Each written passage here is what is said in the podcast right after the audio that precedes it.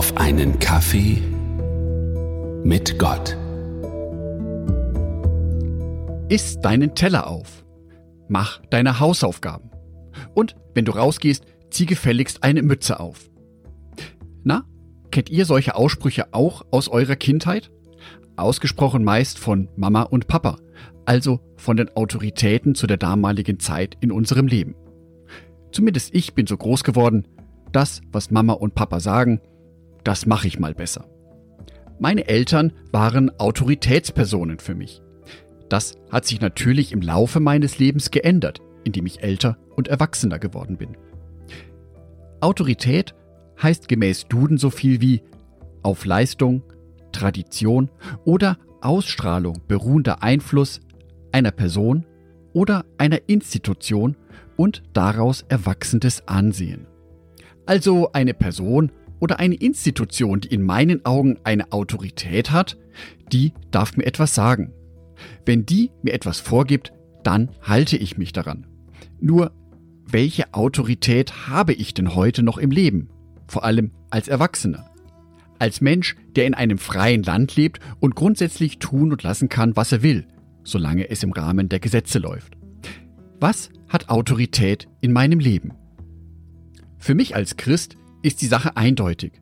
In meinem Leben hat Jesus Christus die Autorität. Er steht wirklich über mir. Und wenn er mir etwas sagt, dann will ich das auch befolgen. Dass Jesus so eine Autorität ist und dass er so eine Autorität hat, das kann ich sogar in der Bibel nachlesen. Daniel 7, Vers 14.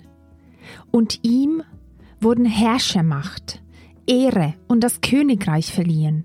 Alle Völker und Nationen und Sprachen gaben ihm die Ehre und dienten ihm.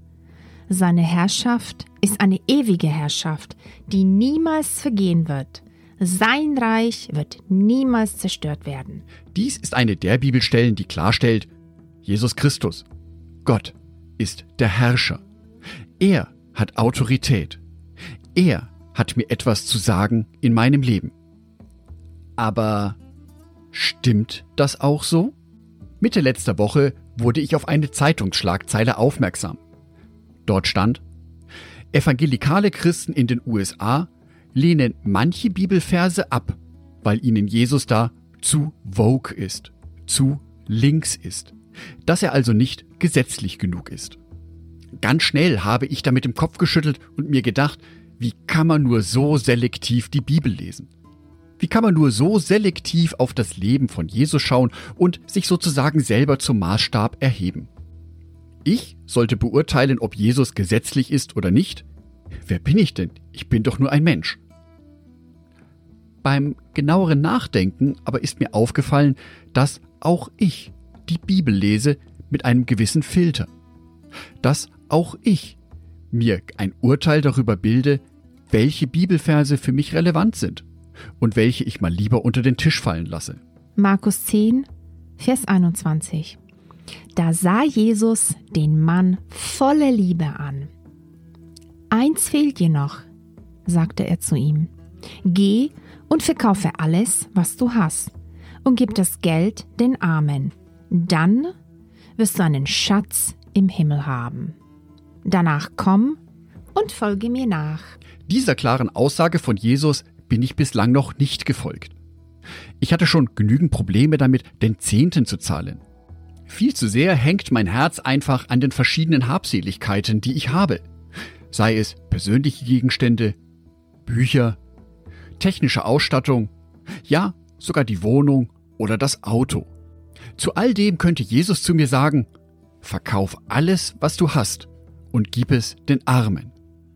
Anstatt dass diese Werte in deiner Wohnung nutzlos herumliegen, mach Geld daraus, damit armen Menschen damit geholfen werden kann. Kurze Auflösung. Ich habe es bislang noch nicht gemacht. Was heißt das jetzt für mich und meine Beziehung zu Jesus? Weil ich mich daran halte? Hat Jesus deswegen keine Autorität in meinem Leben? Hm. Das ist es nicht. Jesus Christus hat Autorität in meinem Leben. Das, was er sagt, möchte ich befolgen. In manchen Fällen gelingt es mir.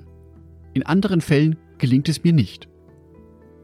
Dass Jesus diese Autorität in meinem Leben hat, äußert sich dadurch, dass ich dorthin möchte, dass ich das nächste Mal bei einer neuen Anschaffung überlege, ob sie wirklich erforderlich ist, dass ich mir immer wieder darüber Gedanken mache, wie Jesu Autorität in meinem Leben wirksam wird, sichtbar wird.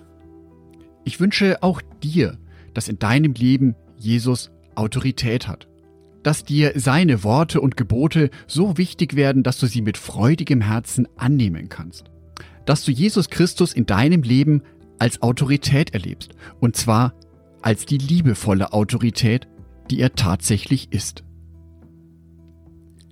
Angedacht von Jörg Martin Donat, Bibelstellen eingelesen von meiner lieben Frau Sonitschka.